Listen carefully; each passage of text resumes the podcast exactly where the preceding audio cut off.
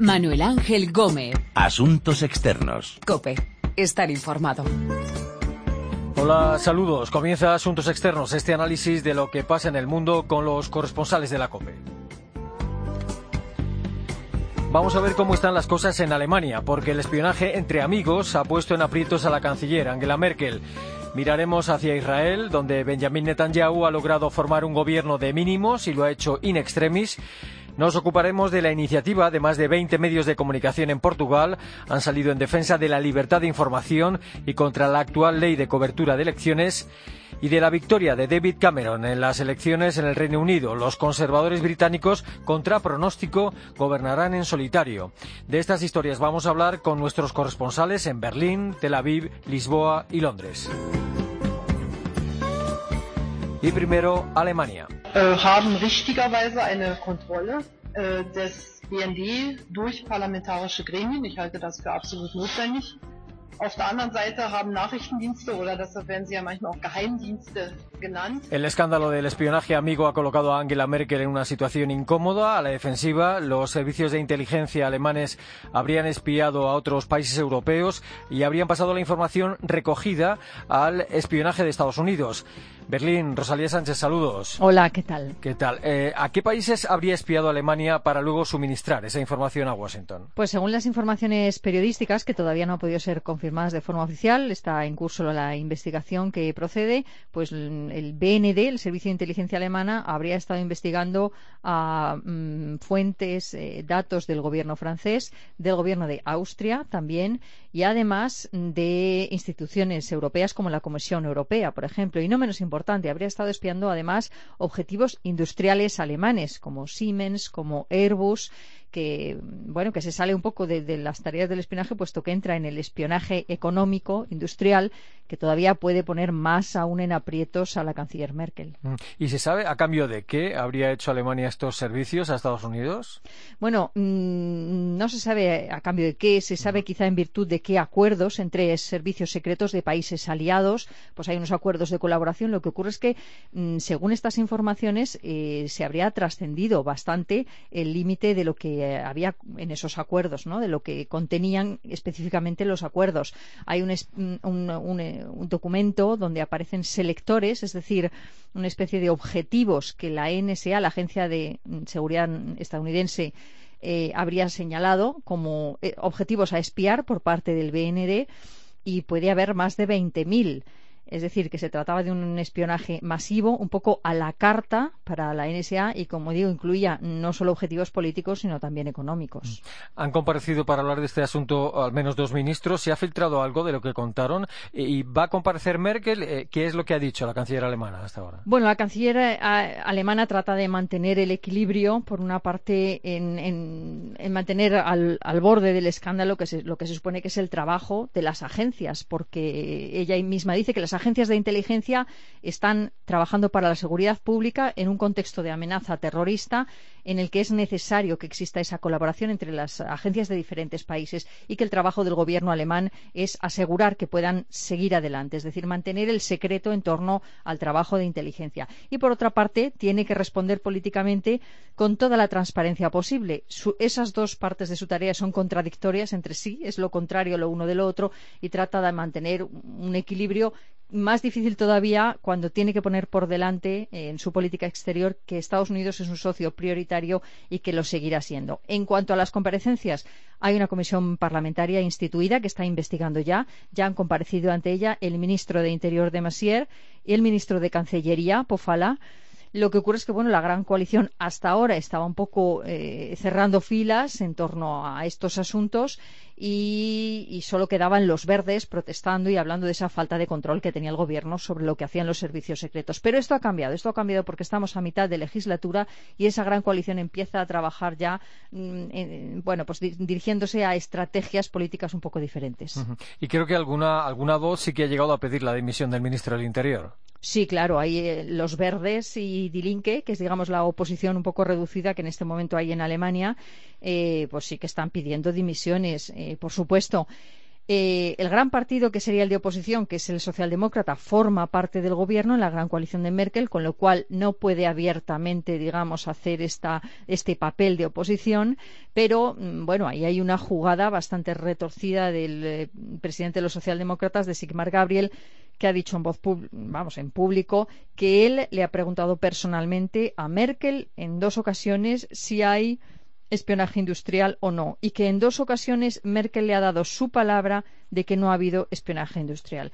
A la vista está que en, esos documentos entre los que aparecen más de 20.000 selectores, eh, pues es muy probable que haya algún objetivo económico, con lo cual ya podría acusar de mentir directamente a la canciller y ahí es realmente donde Merkel se va a jugar un poco el tipo en este final de legislatura. ¿Y si ha tomado alguna medida? Quiero decir, ¿en teoría continuaría este espionaje, amigo? No, eh, la colaboración con la Agencia de Seguridad Nacional estadounidense ha sido interrumpida eh, ya durante toda esta semana y además se han pedido explicaciones tanto a la NSA como al gobierno Obama. Eh, la teoría de, Merkel es que cuando llegue esta información y estas explicaciones, pues se seguirán dando los pasos que correspondan.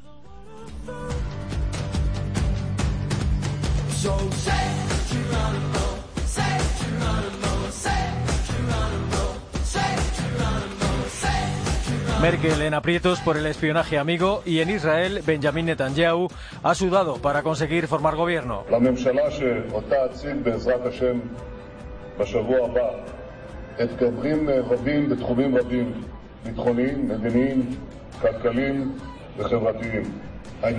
Y ha formado un gobierno de coalición con un apoyo mínimo y lo ha hecho in extremis. Escuchábamos a Netanyahu, que aseguraba que su nuevo gobierno tiene muchos retos, pero que el mayor es frenar el intento de Irán de conseguir la bomba atómica.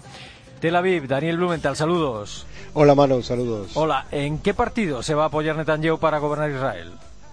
En cuatro, tres partidos religiosos, eh, dos de ellos ortodoxos, el Askenazita y Aduta Torah, que este, significa judaísmo de la Biblia, quienes no se consideran sionistas, y el sefaradita Shas. El tercero es el Habaita Yehudi, el hogar judío, que es el partido religioso nacional con tendencias nacionalistas, apoyado primordialmente por los colonos habitantes de los territorios palestinos.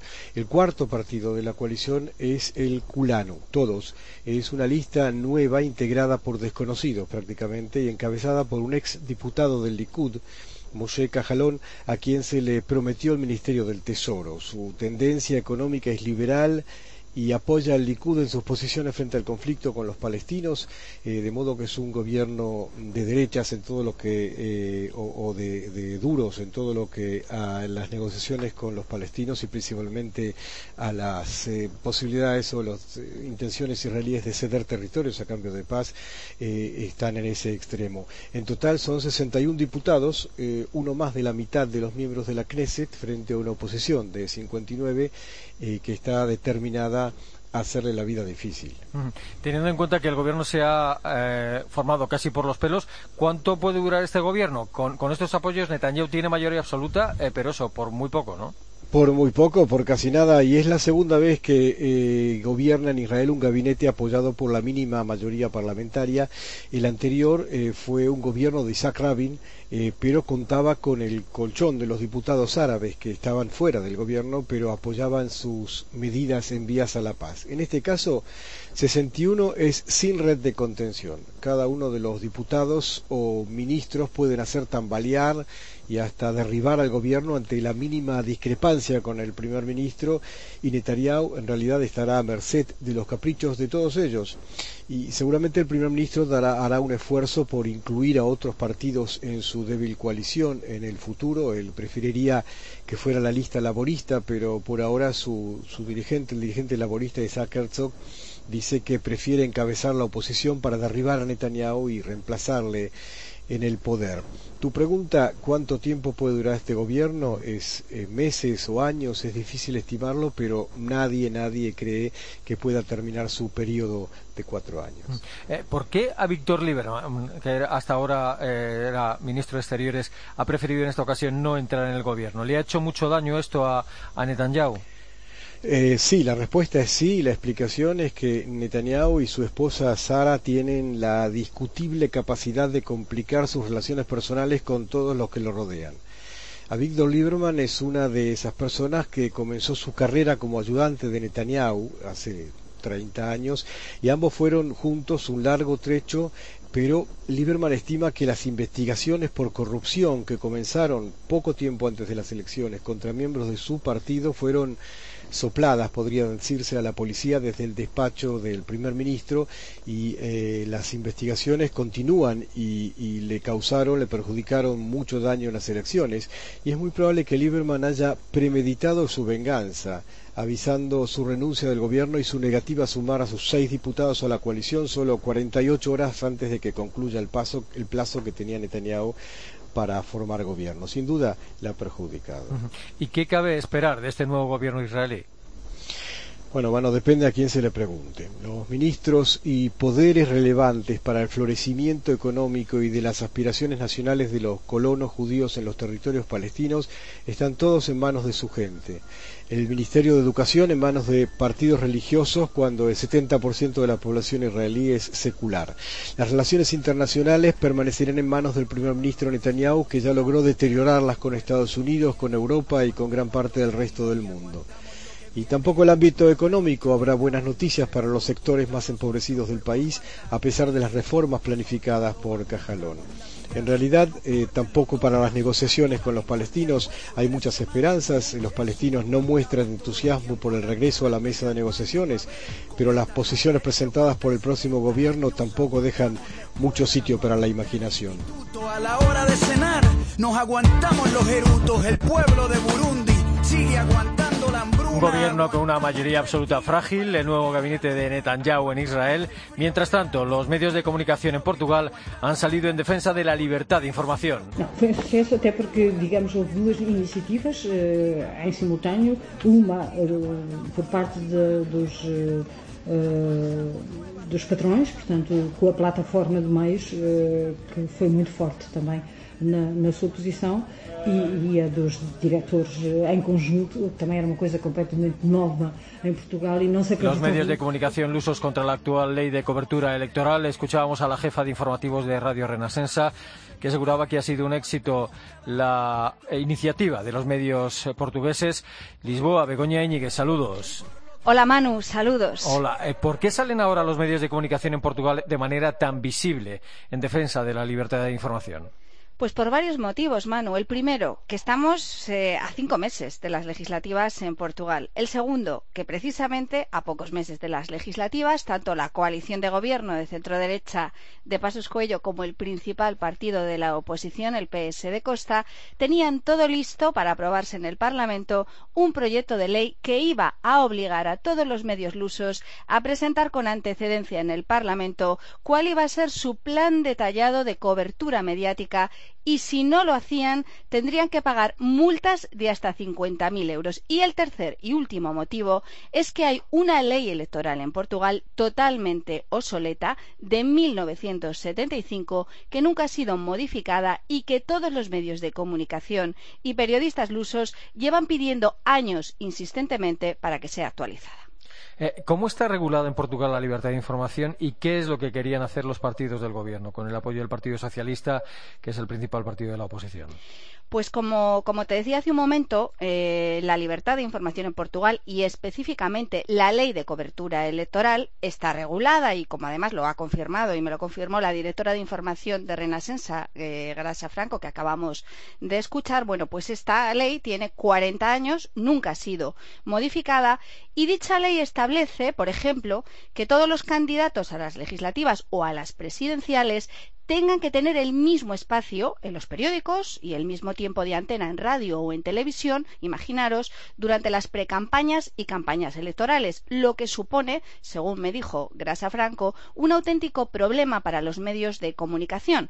Imaginaros, por ejemplo, en el caso de las próximas legislativas en Portugal, con 22 candidatos que en principio va a haber y todos con el mismo tiempo de antena. Entonces, lo que querían hacer el gobierno y la oposición lusa en dicho proyecto de ley era no modificar el asunto del tiempo de antena de los candidatos y además imponer unas reglas y exigencias a los medios de comunicación como lo que pues eh, acabo de explicar, tener que presentar en el Parlamento un plan de campaña o de pre-campaña y claro, pues ningún medio privado de comunicación en Portugal ha querido aceptar esto y se ha negado en rotundo. ¿El gobierno de Pasos Coelho ha movido ficha de alguna forma ante esta movilización de los medios portugueses? Pues sí, sí. Aquí que va todo muy lento, en este caso movieron ficha rápidamente. Os puedo decir que, mm, pues 24 horas después, tanto el gobierno de Pasos Coello como los socialistas de Antonio Costa, pues rápidamente movieron ficha y no les quedó otra que rectificar rápidamente ante el Frente Común, como hemos escuchado a Grasa Franco, de protestas que en pocas horas crearon tanto los periodistas lusos, a través del sindicato de periodistas, como los 20 directores de los principales medios de comunicación privados lusos que a través de una carta se mostraron en contra del proyecto de ley amenazando ni más ni menos que no cubrir la campaña electoral. Y además, como me confirmaba la portavoz de estos 20 directores de información, Grasa Franco, están muy esperanzados, Manu, de cara a las próximas elecciones, ya que el gobierno de, de Pasos Cuello prepara en este momento un nuevo proyecto de ley con las reformas en la ley electoral lusa en el que, según dice Grasa Franco, confían que se les escuche por fin y se les deje a cada medio decidir su criterio electoral para escoger el tiempo de antena equilibrado de cada candidato.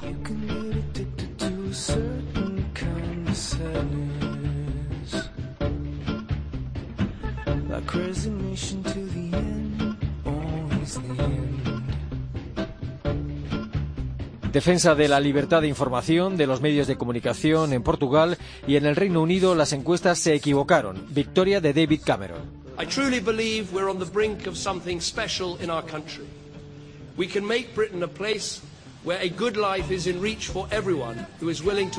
tras la victoria decía el líder conservador británico que en el Reino Unido una buena vida está al alcance de cualquiera dispuesto a trabajar.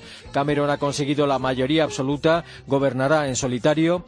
Londres, Begoña Pérez, saludos. Hola, ¿qué tal? Hola. Eh, ¿Qué va a suponer el que Cameron gobierne ahora en solitario y no en coalición? ¿Qué va a cambiar? Eh, ¿Qué camino va a seguir en esta nueva legislatura, que, se sepa o que se sospeche? ¿Y qué va a pasar con el referéndum sobre la pertenencia a la Unión Europea? Bueno, lo que cambia es que Cameron ahora puede gobernar en solitario, ¿no? Sin el freno de mano de los liberaldemócratas, sus anteriores socios, y ya está mostrando los primeros síntomas de querer sacar adelante propuestas que no logró con esa alianza con los liberaldemócratas, como ciertas medidas para evitar el extremismo. Pero esa mayoría por la mínima eh, le va a obligar a lidiar con diplomacia con el grupo parlamentario conservador, el grupo parlamentario de su partido, en un país donde los conatos de rebeldía internos forman parte eh, de su reciente historia política y llegaron a tumbar primeros ministros, como fue el caso de, Margaret Thatcher. El camino de esta legislatura, según Cameron, es eh, demostrar que este es un partido real para gente trabajadora, lo decía en sus palabras, traducido a la política del día a día, medidas destinadas a fomentar el trabajo hasta el pleno empleo, después de reducir el desempleo a cerca del 5% en la anterior legislatura, medidas eh, destinadas a la formación de futuros trabajadores, eh, medidas para aumentar las horas gratuitas del cuidado de niños, del cuidado infantil y sobre Europa está claro que esa mayoría por la mínima en el Parlamento va a someter a Cameron a presiones internas de su grupo parlamentario para que negocie un cambio en la relación con Bruselas de la mejor forma posible antes de someter ese estatus a un referéndum que podría adelantarse a 2016 como han apuntado los medios británicos para que no coincida con las elecciones en Francia y Alemania en 2017. El resultado eh, no previsto en las encuestas tiene algo que ver con el temor a un gobierno laborista dependiente de los independentistas escoceses. Bueno, ese es el mensaje del voto del miedo que intentó alentar Cameron en campaña y que pudo ser efectivo, pero hay otros elementos que han contribuido a esa debacle y, los reproches además están llegando desde las propias filas laboristas, desde voces autorizadas como Tony Blair que piden un regreso al centro del terreno político. El mensaje de Ed Miliband incidió mucho en esa desigualdad social que ha fomentado el gobierno de Cameron con su austeridad, en que los trabajadores se vieron eh, castigados por esa austeridad, pero se le achaca que haya perdido a la clase media, conquistada en su día por el nuevo laborismo. Eso también lo expresó su hermano, por cierto, David Miliband, que fue su rival en el liderazgo eh, en 2010 y que interpretó ese mal resultado como que el laborismo estaba ofreciendo a los electores algo que no querían. Otro de los vencedores es el Partido Nacionalista Escocés, el tercer partido con mayor presencia en la Cámara de los Comunes. Ahora, eh, ¿cómo pueden influir los independentistas escoceses en lo que ocurre a partir de ahora en el Reino Unido? Bueno, no han entrado en una coalición de gobierno porque al final no ha hecho falta, pero influencia tendrán porque se harán oír con sus 56 diputados. Cameron es consciente de ese nuevo peso adquirido por los separatistas escoceses en el Parlamento y por eso una de las primeras cosas que prometió en sus primeras declaraciones como premier reelegido es acelerar la devolución de competencias prometida tras el referéndum sobre la independencia de Escocia el pasado septiembre. Ahí el grupo parlamentario del SNP presionará para obtener más autogobierno del que está dispuesto a ofrecer el gobierno de Cameron según las recomendaciones de la llamada Comisión Smith, que estudió esa transferencia de competencias para Escocia, y aspectos como la autonomía fiscal completa. Esa es una aspiración independentista. Y también tendrán una voz interesante e influyente en el debate sobre la Unión Europea, porque el SNP es proeuropeísta, los escoceses también lo son, y si Reino Unido elige salir de la Unión Europea, el llamado Brexit, el temido Brexit, encontrará los eh, separatistas un motivo más para convocar un segundo referéndum sobre la independencia. Y debacle de los laboristas ha dimitido su líder Ed Miliband. Eh, ¿Quiénes son los candidatos a sustituirle? Bueno, de momento hay dos oficiales, eh, Liz Kendall, portavoz de Sanidad, y, también una estrella emergente del laborismo, Chuka Umuna, de origen nigeriano, es diputado desde 2010 y, y portavoz de negocios. Se prevé que haya más candidatos, como Yvette Cooper, portavoz de Interior con experiencia gubernamental, eh, figura con, con, más experiencia y esposa, curiosamente, del que fuera portavoz de Economía, Ed Balls, que perdió su escaño en esas elecciones y fue una de las grandes noticias en la noche electoral. También podría presentarse Andy Durham, ex titular de Sanidad, diputado de la zona de Liverpool y además el favorito en las encuestas. También malos resultados para los liberaldemócratas y para los eurófobos del UKIP, eh, que se han desinflado, eh, pero que mantienen a su líder. Bueno, desinflados relativamente porque obtuvieron 3,8 millones de votos, pero se vieron penalizados por ese reparto eh, del sistema electoral, ¿no? De un escaño por circunscripción. Lograron apenas un escaño. Farage había prometido que si no lograba su escaño dimitiría y así ocurrió eh, el, pasado viernes, pero pocos días después el partido anunció que continuaría porque así se lo habían pedido por unanimidad eh, la cúpula de la formación. Al final, como digo, obtuvieron un solo escaño, pero Farage continúa su vuelta, digamos, porque no se sabe si se fue o no, eh, ha sido un poco criticada porque hay quien dice que no ha sido fiel a su palabra, pero él insiste que el partido le ha pedido que continúe y entonces va a seguir eh, los consejos del partido.